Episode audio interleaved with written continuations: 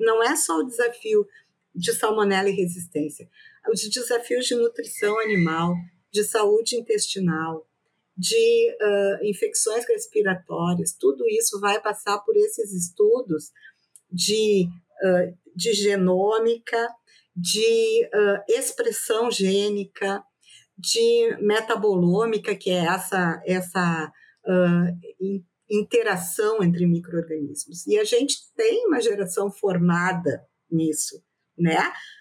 Pensa bem, a gente, eu sou do, uma usuária. Quem trabalha com bioinformática não usa essas plataformas que nós, usuários de texto, usamos, ou de planilha Excel, eles usam aqueles, eles trabalham como quem trabalha com informática e com, e com inteligência artificial. É outro mundo. E a gente precisa disso, né? Então a gente tem que dar lugar para que essas pessoas peguem o, o assumam os novos desafios, né? E as novas perspectivas para combater os desafios, né? Uh, sanitários, de saúde pública, de nutrição, de produção animal.